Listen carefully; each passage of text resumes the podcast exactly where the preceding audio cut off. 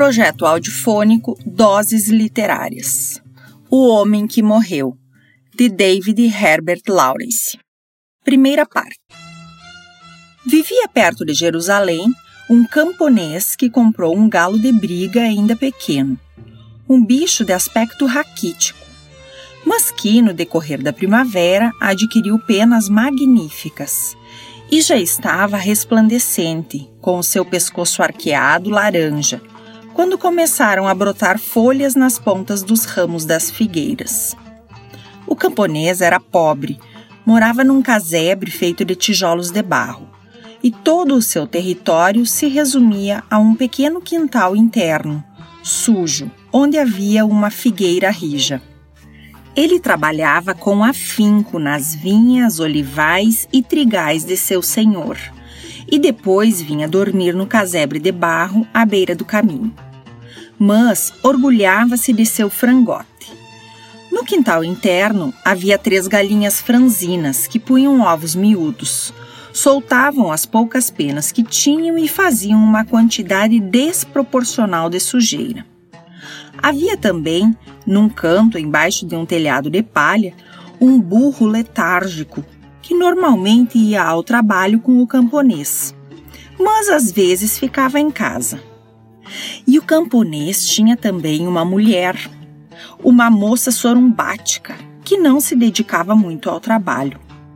Ela jogava punhados de cereais ou restos de mingau para as aves e cortava forragem verde com uma foice para o burro. Quando crescido, o frangote adquiriu certo esplendor. Por um capricho do destino, tornou-se um galo vistoso, naquele quintalzinho com três galinhas malhadas. Aprendeu a entortar o pescoço e responder com voz estridente aos cantos dos outros galos, que vinham de fora dos muros, de um mundo que ele desconhecia por completo. Mas seu canto tinha um tom fogoso todo seu, e o chamado distante dos outros galos provocava nele explosões inesperadas. Como ele canta! disse o camponês ao se levantar e enfiar pela cabeça sua camisa de trabalho. É galo para vinte galinhas, disse a mulher. O camponês saiu e contemplou com orgulho seu galo de briga. Um bicho atrevido, exuberante, que já conhecera intimamente as três galinhas raquíticas. Mas o frangote inclinava a cabeça, escutando o desafio de galos longínquos e invisíveis, no mundo desconhecido. Vozes espectrais que lhe vinham misteriosamente, como que de um limbo. Ele retrucava com um desafio sonoro indomável. Um dia desses ele há de bater asas e fugir, disse a mulher do camponês. Assim os dois o atraíram com grãos, pegaram-no, embora ele se debatesse com toda a força de suas asas e pés, e amarraram uma corda em sua perna, apertando-a contra a espora. Ataram a outra ponta da corda à estaca que sustentava a meia água do burro. O galo, livre, afastou-se dos seres humanos com passos largos, saltitantes, indignados. Esticou a corda ao máximo, deu um puxão com a perna amarrada, caiu por um momento, estrebuchou em desespero no chão de terra sujo, horrorizando as pobres galinhas. E então, cambaleando terrivelmente, pôs-se de pé de novo e ficou a pensar.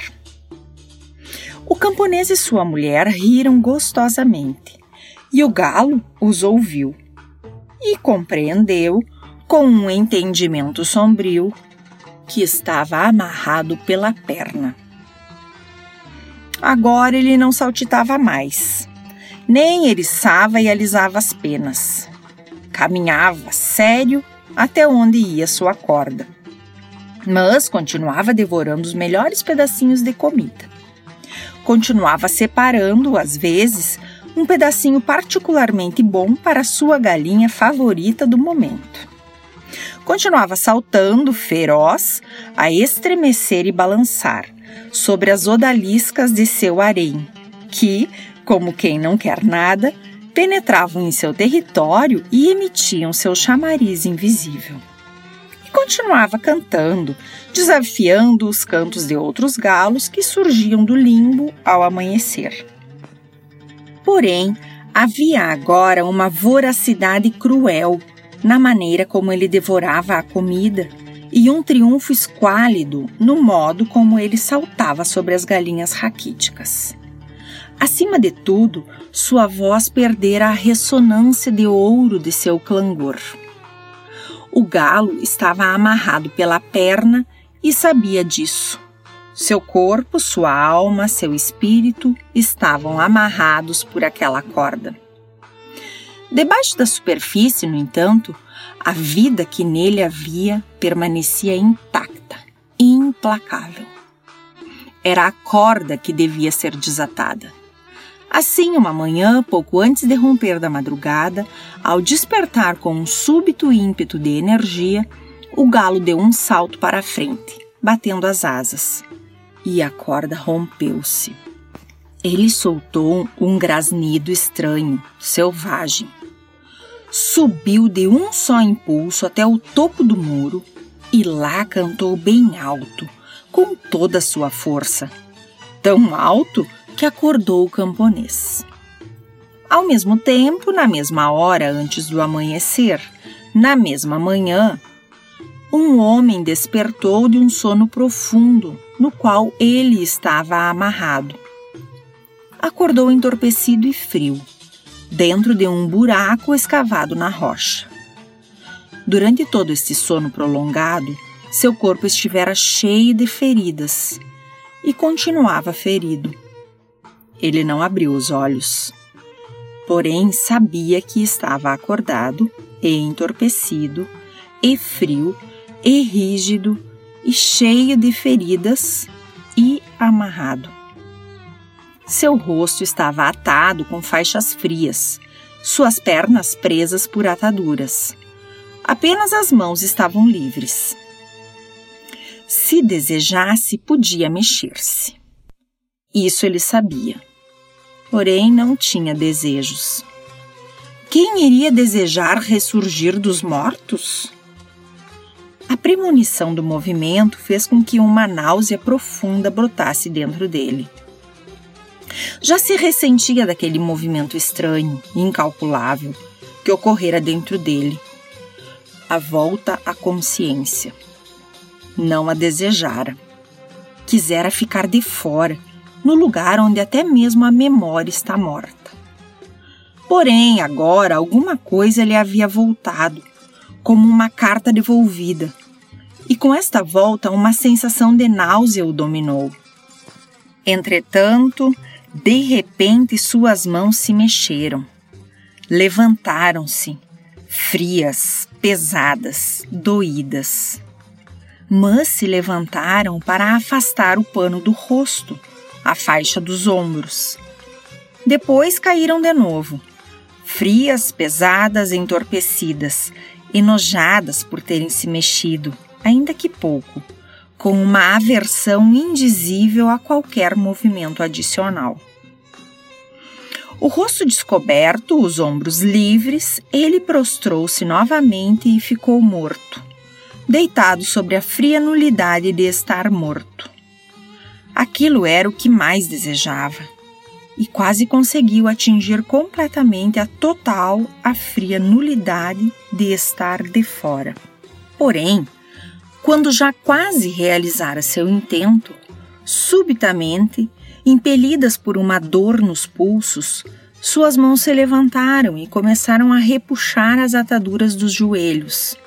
Seus pés começaram a mexer-se, embora seu peito permanecesse frio e imóvel, como se morto. E por fim os olhos se abriram.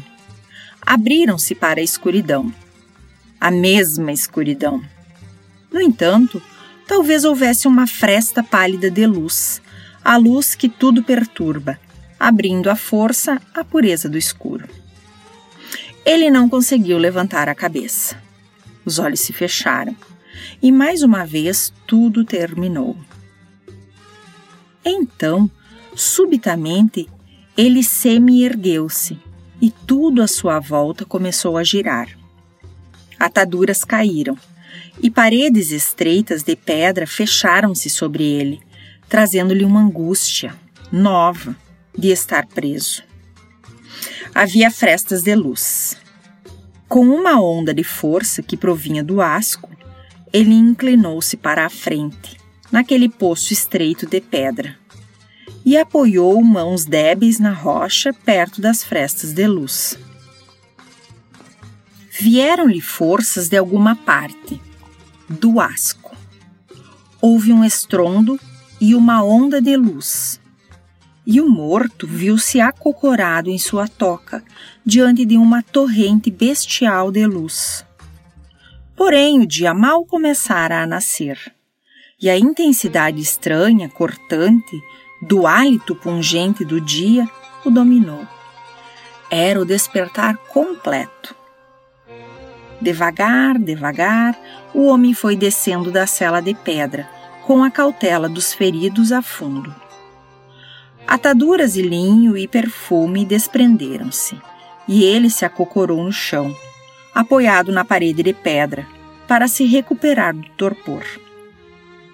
Mas viu seus pés feridos tocarem a terra outra vez, com dor indizível aquela terra que eles não pretendiam voltar a tocar nunca mais.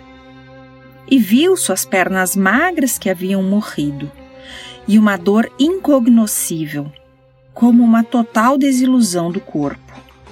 O encheu tão completamente que ele se pôs de pé, apoiando a mão rasgada na beira do túmulo. Voltar. Voltar novamente depois de tudo aquilo Viu as faixas de linho caídas ao redor de seus pés mortos e abaixou-se para pegá-las. Dobrou-as e recolocou-as no buraco, na rocha do qual ele emergia. Então tomou o lençol de linho perfumado, envolveu-se nele como se fosse um manto e saiu, na palidez da madrugada fria. Estava sozinho e, tendo morrido, estava além da própria solidão. Ainda cheio da náusea de uma desilusão indizível, com os pés relutantes, o homem começou a descer a encosta rochosa, passando pelos soldados adormecidos, que jaziam envoltos em suas mantas de lã sob os loureiros silvestres. Silencioso, caminhando com pés descalços e feridos, embrulhado num sudário de linho branco, ele baixou os olhos por um momento e viu os corpos inertes e amontoados dos soldados. Eram repulsivos, uma lenta imundície de membros, e, no entanto, ele sentia certa compaixão.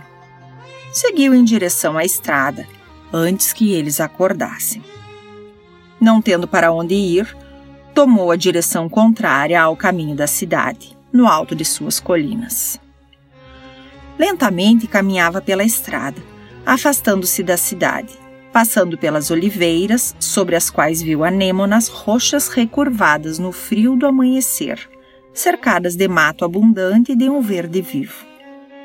O mundo, o mesmo de sempre, o mundo natural, apinhado de verdes, um roxinol melodioso, melancólico, sedutor, cantando num arbusto à margem de um riacho. No mundo, o mundo natural de manhã e tarde, para sempre e morredouro, para o qual ele havia morrido.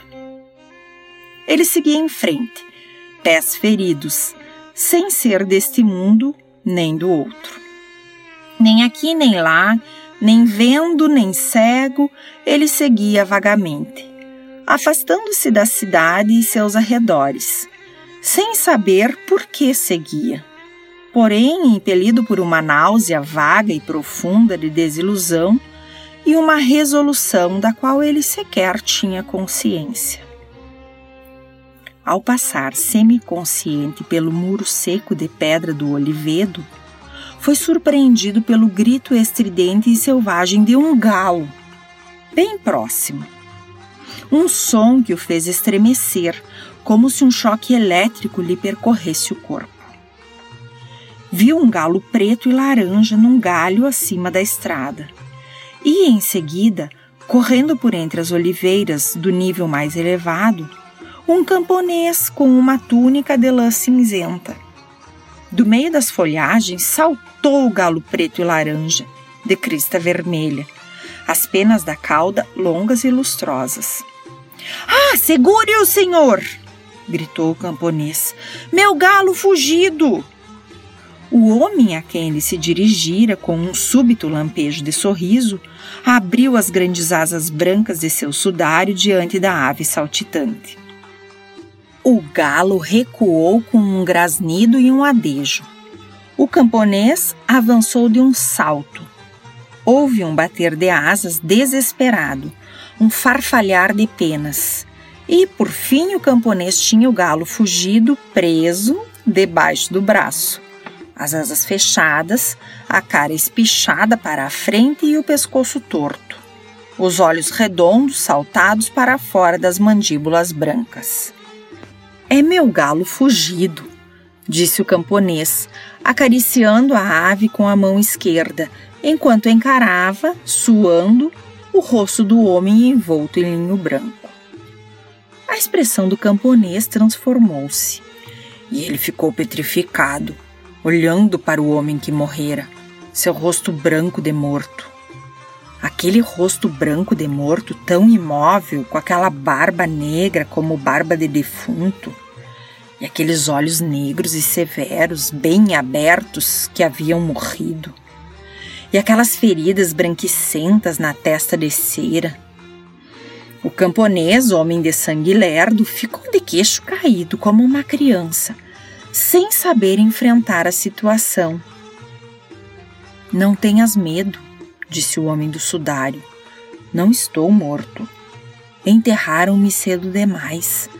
Por isso levantei-me mas, se me descobrirem, farão tudo de novo. Falava com um nojo antigo na voz. O homem, especialmente o homem em posição de autoridade, só sabia fazer uma coisa. Ele fixou os olhos negros e indiferentes nos olhos buliçosos e ariscos do outro. O camponês estremeceu sentindo-se impotente diante daquele olhar de indiferença cadavérica, daquela firmeza fria e estranha. Só conseguiu dizer a única coisa que temia dizer: Quer esconder-se em minha casa, senhor? Descansarei lá. Mas se contares a quem quer que seja, tu sabes o que há de acontecer. Terá de te apresentar ao juiz. Eu? Não vou contar a ninguém, vamos depressa. O camponês olhou ao redor, temeroso, perguntando a si próprio, aborrecido, por que motivo havia se metido naquela enrascada. O homem de pés feridos subiu laboriosamente o desnível do olival e seguiu o camponês taciturno e apressado, pisando o trigo verde entre as oliveiras. Sentia o frescor sedoso do trigo novo sob os pés que haviam morrido e percebeu o que havia de áspero naquela vida separada. Nas beiras das pedras, viu, recurvados, os botões sedosos e grisalhos da anêmona escarlate. E também eles estavam num outro mundo. Em seu próprio mundo, o homem estava só, completamente só as coisas que o cercavam estavam num mundo que jamais havia morrido. Porém, ele morrera, ou fora morto e expulso do mundo. E agora só lhe restava a grande náusea vazia da total desilusão. Chegaram a um casebre de barro, e o camponês, desalentado, esperou que o outro passasse. Vem, disse ele, vem, ninguém nos viu. O homem envolto em linho branco entrou no aposento de barro, trazendo consigo o aroma de perfumes estranhos. O camponês fechou a porta e foi para o quintal interno, onde ficava o burro, protegido pelos muros altos, para que não o roubassem. Lá o camponês, muito perturbado, amarrou o galo. O homem do rosto de cera sentou-se numa esteira perto do fogo, pois estava exausto e por pouco não perdia a consciência. Porém, ouviu o camponês cochichar algo para a mulher no quintal, pois antes ela estava a observá-los do alto do telhado. Logo os dois entraram e a mulher escondeu o rosto. Serviu água e pôs pão e figos secos numa travessa de madeira. Come, senhor, disse o camponês. Come, ninguém viu. Mas o estranho não sentia desejo de comer. Assim mesmo, umedeceu um pedacinho de pão na água e comeu-o, pois a vida o exigia. Mas todo desejo havia morrido nele, até mesmo o de comida e bebida. Ele ressurgira sem nenhum desejo, nem mesmo o de viver. Vazio, com apenas aquela desilusão avassaladora a ocupar o lugar onde antes ficava sua vida.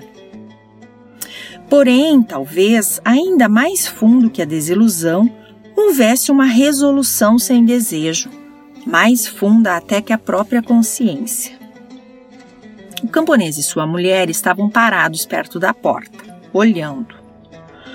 Viam com terror as feridas lívidas nas mãos magras de cera, nos pés magros do estranho e os pequenos rasgos na testa imóvel, morta aspiravam com terror o aroma de perfumes finos que emanava dele, de seu corpo, e viam o linho fino, caro, branco feito neve. Talvez ele fosse mesmo um rei morto, vindo da região dos terrores, e ainda estivesse frio e distante na região da morte, com perfumes a emanar de seu corpo transparente, como seria uma flor estranha.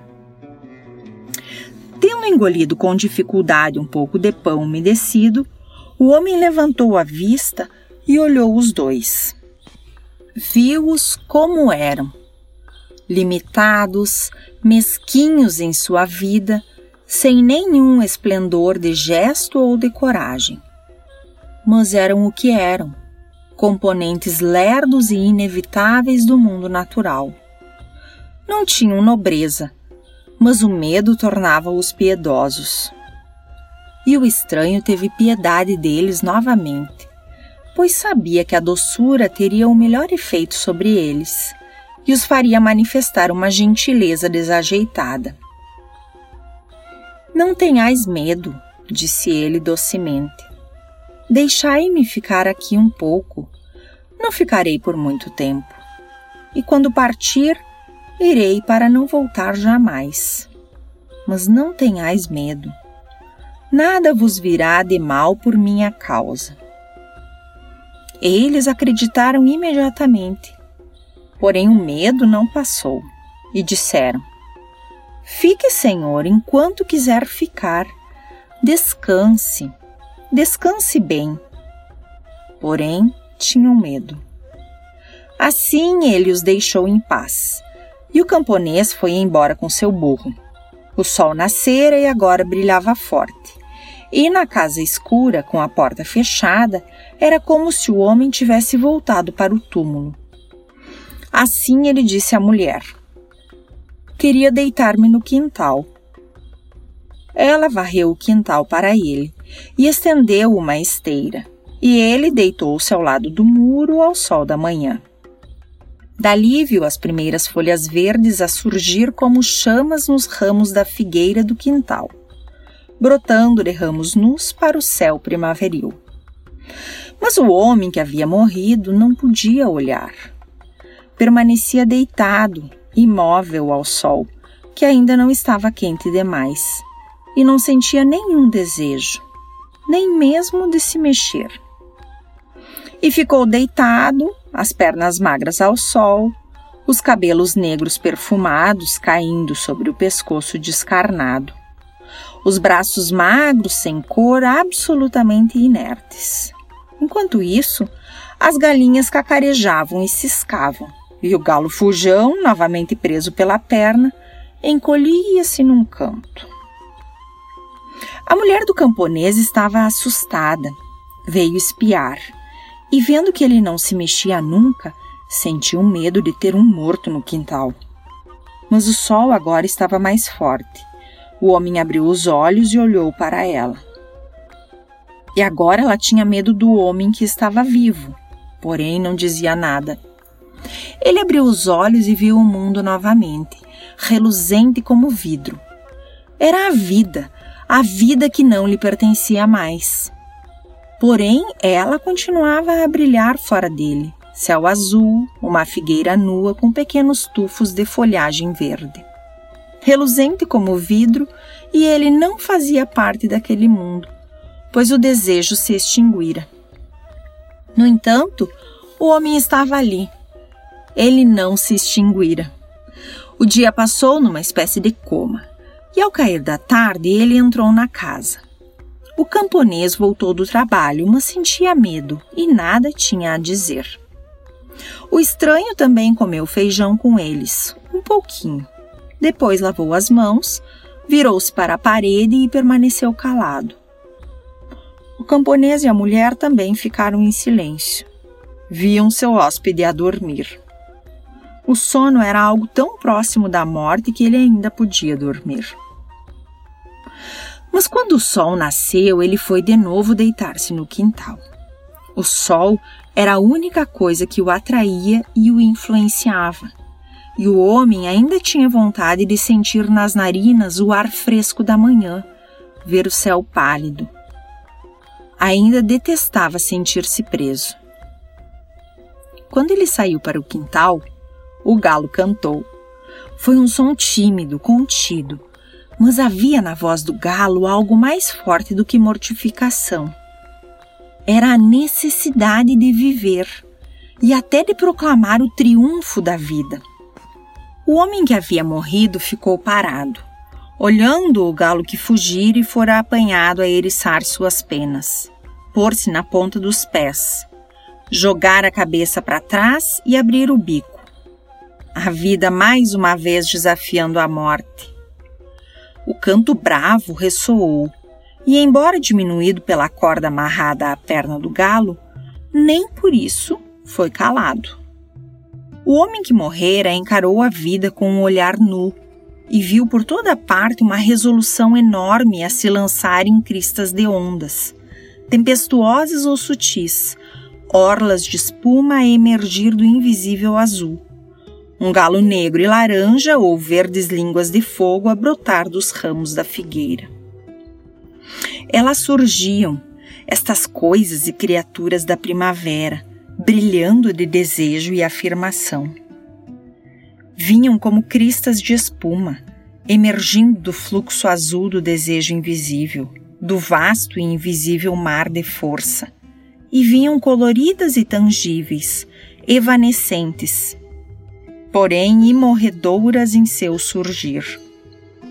O homem que morrera contemplava o grande surgimento de coisas que não haviam morrido, mas não via mais nelas o trêmulo desejo de existir e ser. Ouvia apenas seu desafio insistente, insistente, dirigido a todas as outras coisas que existiam. O homem jazia imóvel os olhos que haviam morrido agora bem abertos, imóveis e sombrios, vendo a eterna determinação da vida. E o galo, com seu olhar aparvalhado e faiscante, olhou para ele, um olhar de ave, que só enxerga pela metade.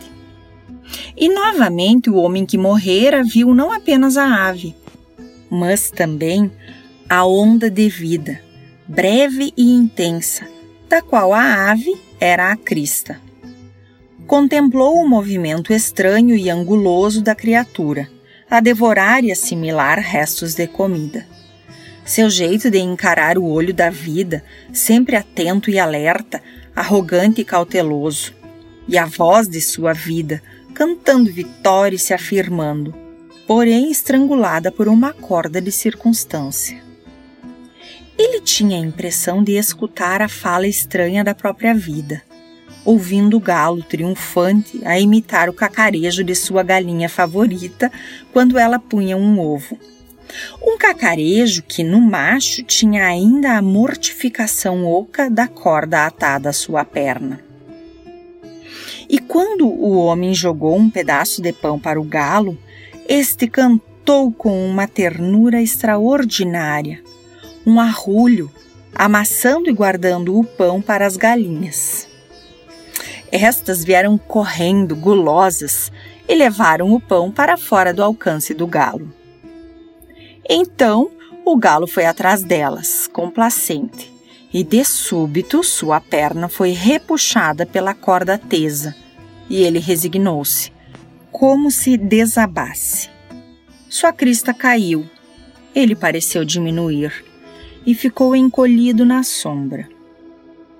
Ainda era jovem, as penas de sua cauda, embora lustrosas, ainda iam crescer mais. Foi só a tardinha que a maré da vida dentro dele o fez esquecer a sua prisão. Então, quando sua galinha favorita passou por perto dele, despreocupada, emitindo seu chamariz, ele saltou sobre ela, todas as suas penas a vibrar.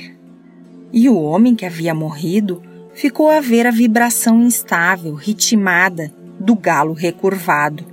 E o que ele via não era o galo, mas uma crista de onda de vida cobrindo outra por um minuto, na maré do oscilante oceano da vida. E o destino da vida lhe pareceu mais feroz e compulsivo até que o destino da morte. A sina da morte era uma sombra, se comparada com a fúria do destino da vida, a determinação do assomo da vida.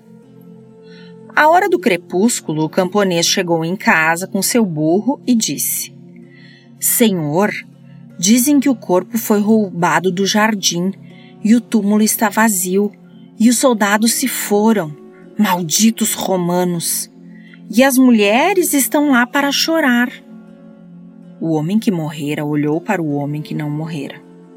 Está bem, disse ele, não digas nada e estaremos em segurança camponês ficou aliviado. Parecia um tanto sujo e aparvalhado. E nem mesmo o pouco de fogo que ardia no galo, que ele amarrara pela perna, jamais arderia nele. Nele não havia fogo algum. Mas o homem que morrera pensou: então por que ele há de ser elevado? Os torrões de terra são revirados para arejar, mas não são elevados que a terra permaneça terra e se afirme em oposição ao céu. Errei quando tentei elevá-la. Errei ao interferir. O arado da devastação percorrerá o chão da Judéia, e a vida deste camponês será revirada como os torrões de terra do campo. Homem algum pode proteger da lavra a terra. É lavra, sim, e não salvação.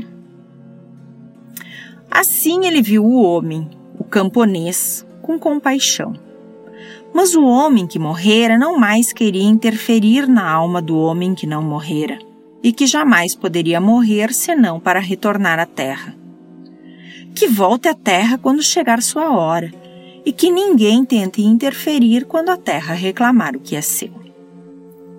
Assim, o homem das feridas abriu mão do camponês, pois no camponês não havia renascimento. No entanto, o homem que morrera disse a si próprio: Ele é meu anfitrião. Ao amanhecer, sentindo-se melhor, o homem que morrera levantou-se e, com pés lentos e feridos, refez o caminho até o jardim. Pois ele fora traído num jardim e enterrado num jardim. Ao contornar a fileira de loureiros, próximo da rocha, viu uma mulher perto do túmulo, uma mulher de azul e amarelo. Ela olhou novamente para dentro do buraco, que era como um armário fundo, mas não havia nada. Ela torceu as mãos e chorou. E quando se virou para ir embora, viu o homem de branco e soltou um grito, temendo que fosse um espião, e disse: eles o levaram. E ele disse à mulher: Madalena. E ela oscilou como se fosse cair, pois o reconheceu. Ele disse-lhe: Madalena, não tenhas medo, estou vivo. Enterraram-me antes do tempo, por isso voltei à vida. Depois me escondi numa casa. Ela não sabia o que dizer, porém caiu a seus pés para beijá-los. Não me toques, Madalena, disse ele. Ainda não. Ainda não estou curado, nem estou em contato com os homens. E ela chorou, pois não sabia o que fazer. Ele disse: Afastemo-nos daqui e fiquemos entre os arbustos para podermos falar sem que nos vejam. Assim, com seu manto azul e a sua túnica amarela, ela o seguiu por entre as árvores. Ele sentou-se debaixo de um arbusto de murta e disse: Ainda não voltei a mim completamente. Madalena, o que há de se fazer agora? Senhor, disse ela, ah, choramos por ti e tu voltarás a nós? O que passou, passou, e para mim tudo chegou ao fim, disse ele. O riacho corre até não haver mais chuvas que o encham, e então ele seca. Para mim, aquela vida terminou.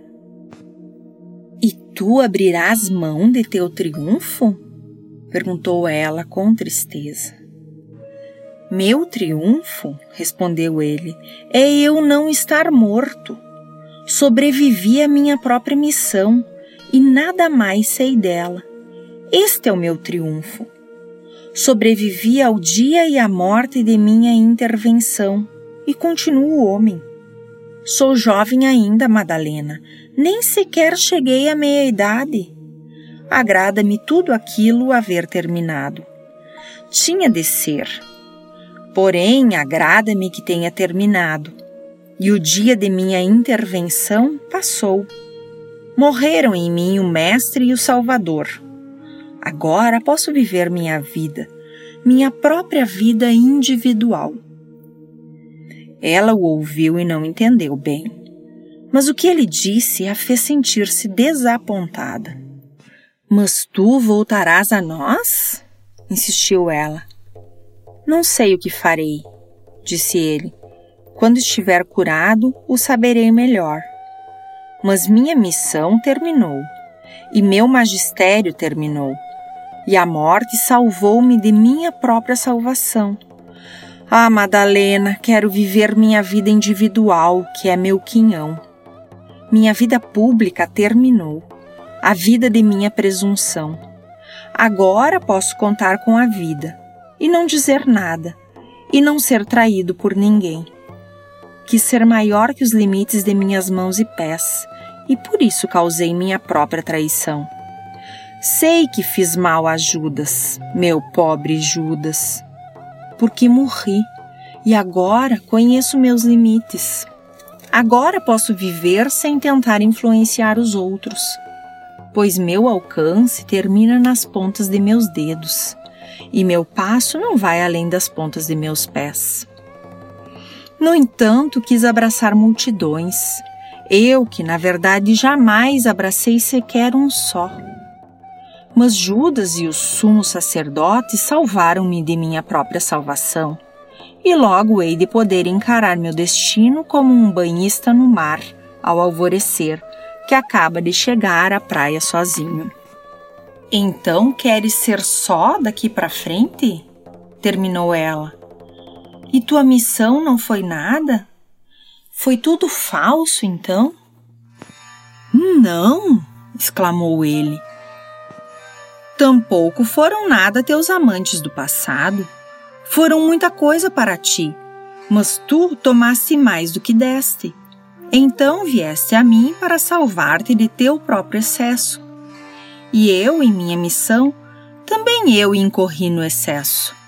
Dei mais do que tomei, e isto também é dor e vaidade. Assim, Pilatos e os sumos sacerdotes salvaram-me de minha própria salvação excessiva. Não incorras no excesso agora em tua vida, Madalena. Isto só servirá para causar mais uma morte. Ela ficou a pensar amargurada pois o desejo de dar em excesso estava nela e ela não suportava que lhe fosse negado. E tu não voltarás a nós? perguntou ela. Tu voltaste só para ti próprio? Ele percebeu o sarcasmo na voz da mulher e olhou para seu rosto belo, ainda denso de uma necessidade excessiva de ser salva da mulher que havia sido, a fêmea que conquistava os homens que quisesse. A nuvem da necessidade pairava sobre ela, necessidade de ser salva da velha Eva obstinada, que abraçara muitos homens e tomara mais do que dera. Queria dar sem tomar. E também isto é duro e cruel para o corpo quente. Não me levantei dentre os mortos para buscar a morte outra vez, disse ele. Ela olhou e viu o cansaço descendo novamente sobre seu rosto de cera, e a imensa desilusão de seus olhos negros, e a indiferença que havia por detrás dela. Ele sentiu o olhar da mulher e disse a si próprio: Agora meus próprios seguidores hão de querer minha morte outra vez, por eu ter renascido diferente do que esperava. Mas tu virás a nós para nos ver, a nós que te amamos? perguntou ela. Ele riu um pouco e disse: ah, sim. E acrescentou: Tens um pouco de dinheiro? Podes dar-me um pouco de dinheiro? Tenho uma dívida a saldar. Ela não tinha muito, mas agradava-lhe dar a ele o que tinha. Tu pensas, indagou ele, que eu poderia viver contigo em tua casa? Ela olhou com grandes olhos azuis que tinham um brilho estranho. Agora? perguntou ela em tom de triunfo. E ele, que agora fugia de qualquer espécie de triunfo, fosse seu ou de outro qualquer, disse: Não agora, mais tarde, quando eu estiver curado e, e estiver em contato com a carne. Ele hesitou ao falar e compreendeu no íntimo que jamais iria morar com ela, pois o lampejo de triunfo luzira nos olhos da mulher, a ganância da vida. Mas ela murmurou num êxtase. Ah, bem sabes que eu seria capaz de abrir mão de tudo por ti. Não! exclamou ele. Não pedi tal coisa. Mais uma vez o dominou uma repulsa por toda a vida que ele conhecera. A grande náusea da desilusão e a pontada de lança em suas entranhas. Ele acocorou-se debaixo do arbusto, sem forças. Porém, seus olhos estavam abertos. Ela o olhou novamente e viu que ele não era o Messias. O Messias não renascera haviam desaparecido o entusiasmo e a pureza ardente e a juventude impetuosa. Sua juventude morrera. Diante de si, ela via um homem de meia idade, desiludido, com uma indiferença terrível e uma determinação que o amor jamais conquistaria. Aquele não era o Senhor que ela adorara jovem, fogoso, exaltador incorpóreo de sua alma. Aquele se assemelhava mais aos amantes que ela conhecera no passado, porém mais indiferente em relação ao que era pessoal e menos suscetível. O equilíbrio de sua adoração estática e angustiada fora destruído. Aquele homem ressurgido era a morte de seu sonho. Tu deves ir agora, disse ele. Não me toques. Ainda estou na morte. Voltarei aqui no terceiro dia. Vem se quiseres, na hora do amanhecer, e falaremos de novo. Ela foi embora, perturbada, arrasada. Contudo, enquanto caminhava, sua mente despia-se do amargor da realidade. E ela criou em si própria entusiasmo e deslumbramento, por ter o Senhor ressurgido dos mortos. Ele ressurgira, o Salvador, o Exaltador, o que fazia milagres. Ressurgira mas não como homem, como puro Deus, a quem a carne não devia tocar e que seria arrebatado para os céus. Era o mais glorioso, o mais misterioso dos milagres. Enquanto isso, o homem que morrera conseguiu, por fim, recuperar o equilíbrio e lentamente caminhou de volta à casa do camponês. Agradava-lhe voltar a ter com aqueles dois e afastar-se de Madalena e seus seguidores. Pois os camponeses tinham a inércia da terra e o deixavam descansar. E, por ora, não lhe impunham nada.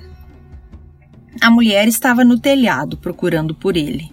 Temia que ele tivesse ido embora. A presença daquele homem na casa agora era como um vinho suave para ela. Apressou-se para abrir-lhe a porta. Onde estiveste? perguntou ela.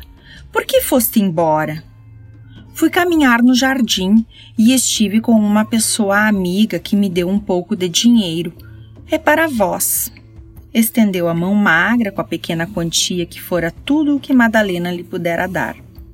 Os olhos da mulher do camponês brilharam, pois o dinheiro era coisa escassa. E ela disse: Ah, senhor, é mesmo para mim? Toma, disse ele, serve para comprar pão, e o pão dá vida.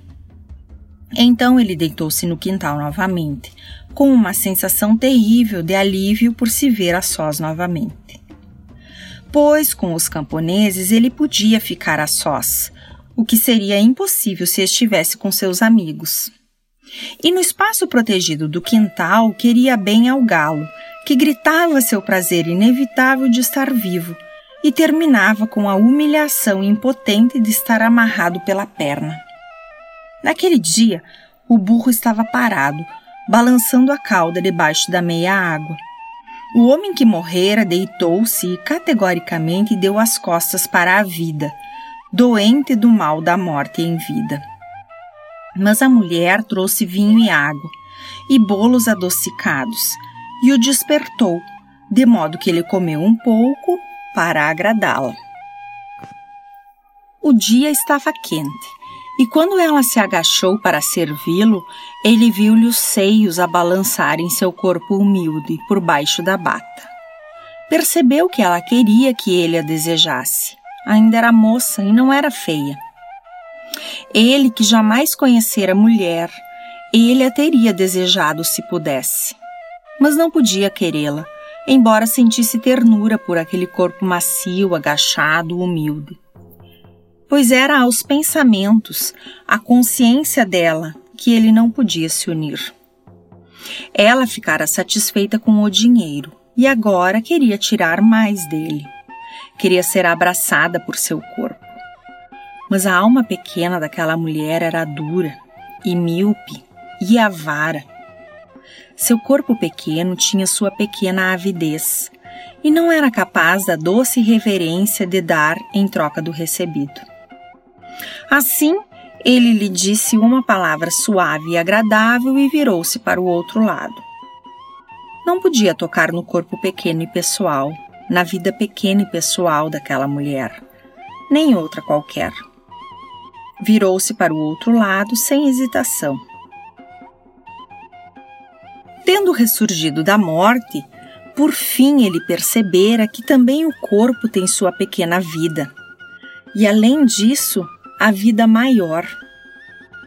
Ele era virgem e recuava diante da vida pequena e gananciosa do corpo.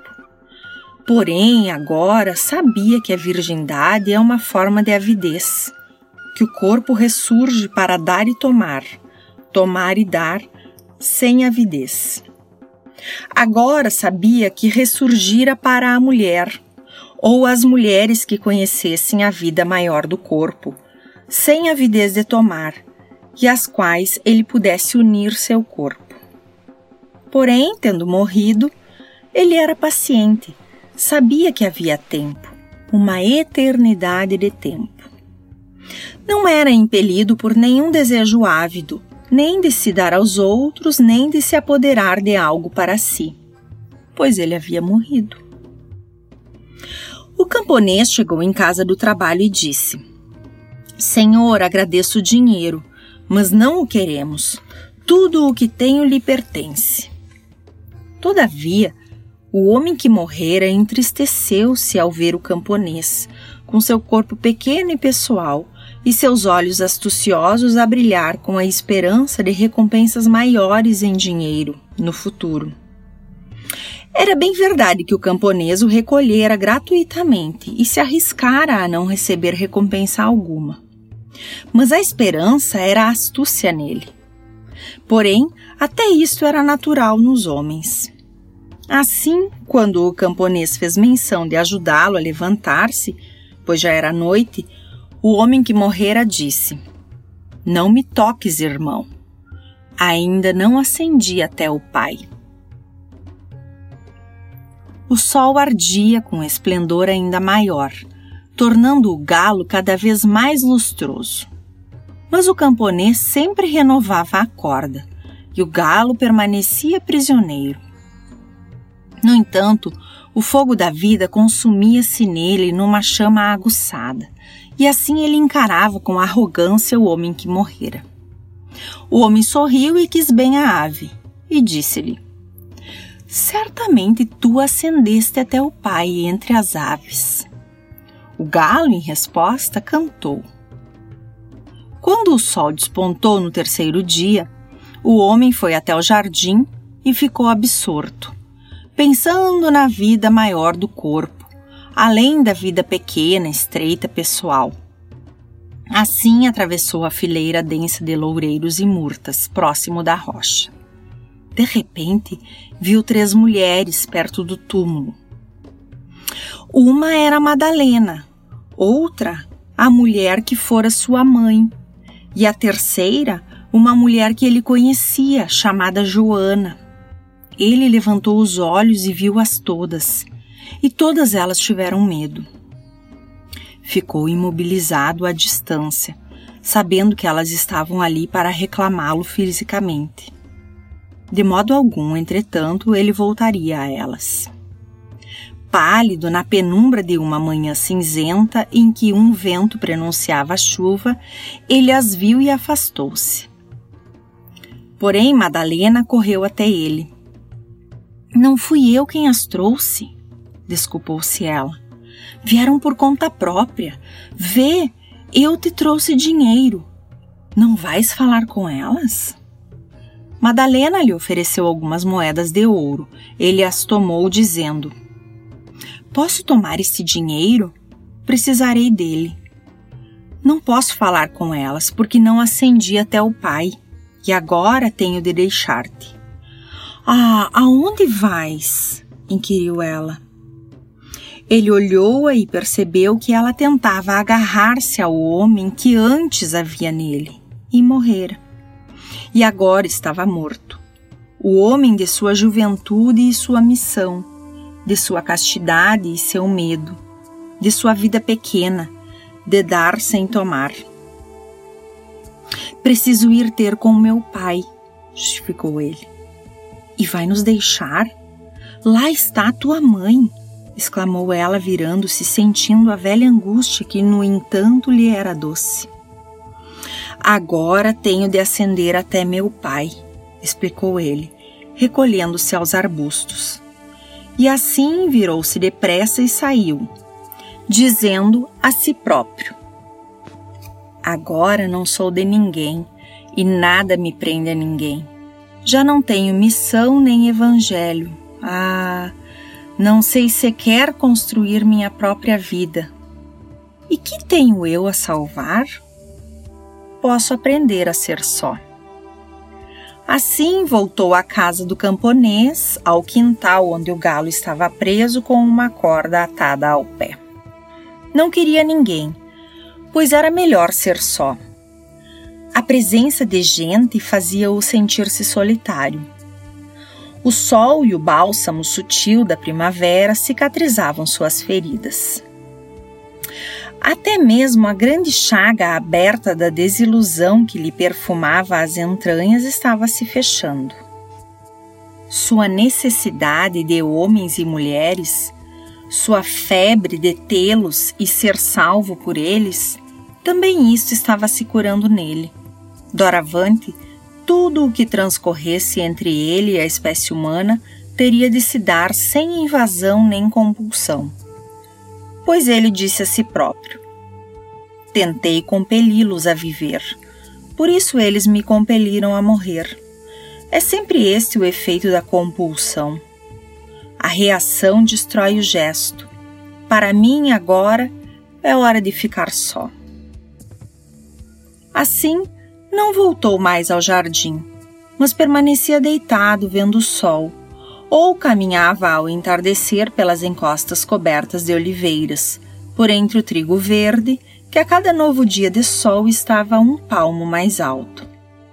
E sempre pensava consigo: como é bom ter cumprido minha missão e estar além dela. Agora posso ficar só e deixar que todas as coisas sejam o que são. Que a figueira seja estéril se quiser, e os ricos sejam ricos. Meu caminho é só meu. Assim as chamas verdes das folhas se desdobravam na figueira, com o sangue luminoso, translúcido e verde da árvore. O galo ficava mais brilhante, mais lustroso com o sol, porém sempre preso por uma corda atada ao pé. O sol se punha em esplendor cada vez maior, num céu dourado e enrubescido. O homem que morrera tinha consciência de tudo isso e pensava: o verbo não é mais que o mosquito que pica ao entardecer. O homem é atormentado por palavras como mosquitos, que o acompanham até o túmulo. Porém, além do túmulo, elas não podem ir. Agora cheguei ao lugar onde as palavras já não podem picar e o ar é limpo, não há nada a dizer. E estou só dentro de minha própria pele, que é o muro que cerca todo o meu domínio. E assim ele curava suas feridas e desfrutava sua imortalidade de estar vivo sem aflições. Pois no túmulo ele se livrara daquele tormento que chamamos preocupação. Lá ele deixara tudo o que nele lutava, se preocupava, se afirmava. Agora o que nele era indiferente se curava e consolidava dentro de sua pele. Ele sorria para si próprio de pura solitude, que é uma espécie de imortalidade. Então ele disse consigo: Hei de vagar pela terra e não dizer nada, pois nada é tão maravilhoso quanto estar só no mundo dos fenômenos, que é um torvelinho, e, no entanto, permanecer distante. Jamais o vi, porque minha confusão dentro dele me cegava. Agora vou vagar em meio à turbulência deste mundo dos fenômenos, pois é a turbulência de todas as coisas umas com as outras que me proporciona a pura solitude. Assim comungava ele consigo próprio e resolveu tornar-se médico. Porque ele não perdera o poder de curar qualquer homem ou criança que despertasse sua compaixão. Portanto, cortou os cabelos e a barba da maneira apropriada e sorriu. Comprou sapatos e o manto apropriado e colocou sobre a cabeça o pano apropriado para esconder todas as pequenas cicatrizes. O camponês perguntou: Senhor, vai nos deixar? Sim, pois é chegada a hora de voltar aos homens. Ele deu ao camponês algum dinheiro e lhe disse: Dá-me o galo que fugiu e que agora está amarrado pela perna. Ele me acompanhará. Assim, em troca de algum dinheiro, o camponês deu o galo ao homem que morrera, que, ao raiar do dia, partiu para o mundo dos fenômenos, a fim de se realizar em sua própria solidão em meio a ele. Até então ele estivera demasiado envolvido naquele mundo e morrera. Agora precisava voltar para ser só em meio ao mundo. No entanto, mesmo nessa ocasião, ele não ia completamente só pois enquanto caminhava, sobraçava o galo, a agitar a cauda alegremente, e a entortar o pescoço de curiosidade, já que também ele estava se aventurando pela primeira vez no mundo maior dos fenômenos, que igualmente palpita no corpo dos galos. A mulher do camponês verteu algumas lágrimas, mas logo foi para dentro de casa. Era uma camponesa. Para olhar novamente as moedas. E parecia-lhe que das moedas desprendia-se um brilho maravilhoso. O homem que morrera seguia em frente, e era um dia de sol. Olhava à sua volta enquanto caminhava, e ficou a ver uma récua passar em direção à cidade, e disse a si próprio: Como é estranho o mundo dos fenômenos, sujo e limpo ao mesmo tempo. Eu também sou assim. No entanto, não me confundo com ele. E a vida borbulha de modos diversos. Por que motivo queria eu que tudo borbulhasse uniformemente? Que pena ter eu pregado para eles. Um sermão é bem mais fácil de endurecer como lama e fechar as fontes do que um salmo ou uma canção. Cometi um erro. Compreendo que me executaram por ter eu pregado para eles. No entanto, terminaram não conseguindo me executar, pois eis que ressurgi para minha própria solitude e herdei a terra, posto que nada reclamo do que há nela permanecerei só em meio ao borbulhar de todas as coisas. Acima de tudo e para sempre, serei só. Porém, devo lançar este galo no meio do torvelinho dos fenômenos. Ele precisa ser impelido por esta onda. Como ele ferve de vida! Em breve, em algum lugar, vou deixá-lo entre as galinhas. Talvez numa tarde qualquer eu conheça uma mulher capaz de cativar meu corpo renascido, mas sem violar minha solitude. Pois o corpo de meu desejo morreu e não tenho contato com nada. Sei, contudo, e como o sei. Ao menos tudo é vida. E este galo reluz de solitude radiante embora seja cativado pela atração das galinhas. Vou apressar-me em direção àquela cidade no alto da colina à minha frente. Já me sinto fraco e cansado e desejo fechar os olhos a tudo. Apressando um pouco o passo, movido pelo desejo de chegar, alcançou dois homens que seguiam lentamente conversando e, como caminhava com passos leves, ouviu que falavam sobre ele. Lembrou-se deles, pois os conhecera em sua vida, a vida de sua missão. Assim saudou-os, mas não se revelou na penumbra do entardecer, e eles não o reconheceram. Disse-lhes ele: E que se deu, pois, com aquele que queria ser rei e foi morto por isso? Responderam eles desconfiados. Por que queres notícias dele? Eu o conhecia e pensava muito a seu respeito, replicou ele. Os dois homens responderam. Ele ressurgiu. Sim? E onde está? De que modo vive?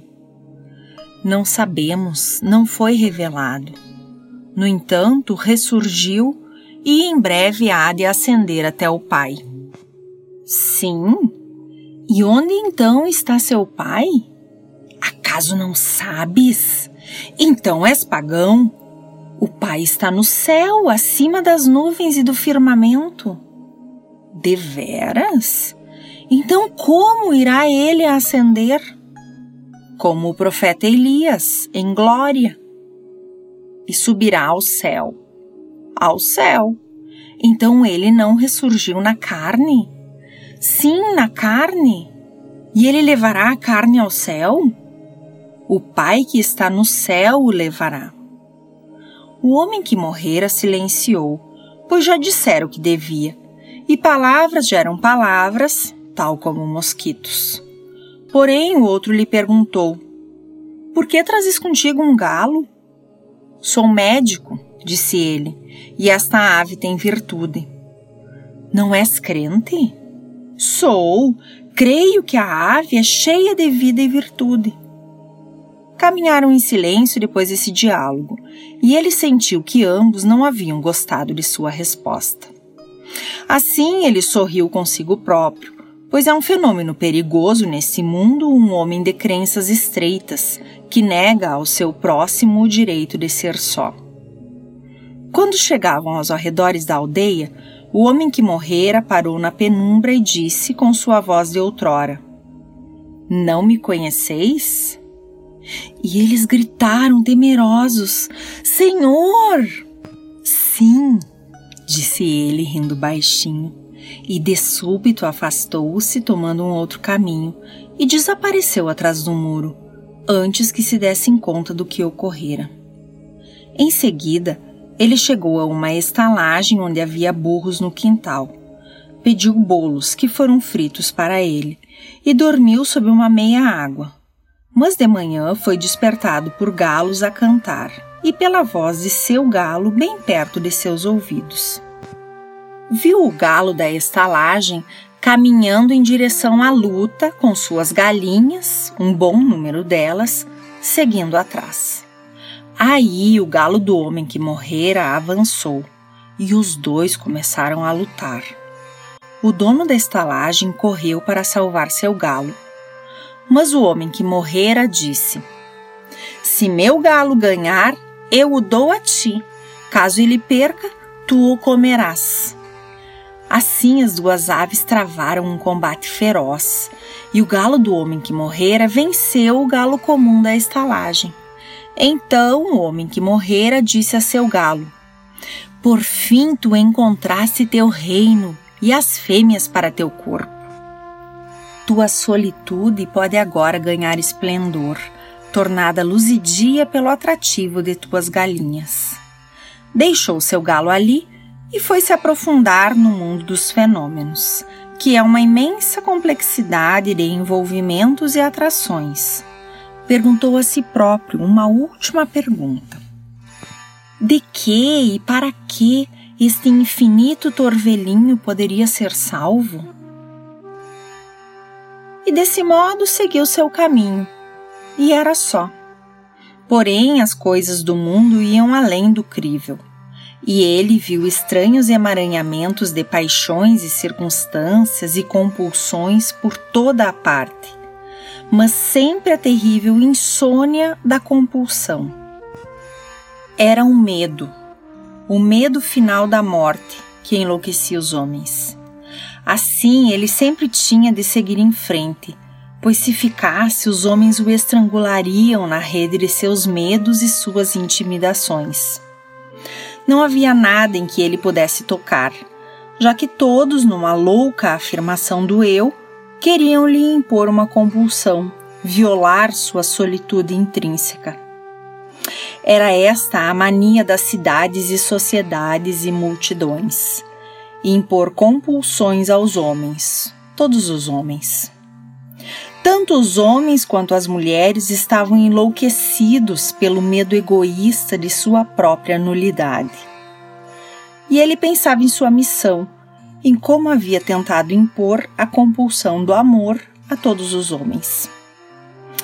E a velha náusea voltou-lhe pois não havia contato em que não houvesse uma sutil tentativa de impingir uma compulsão.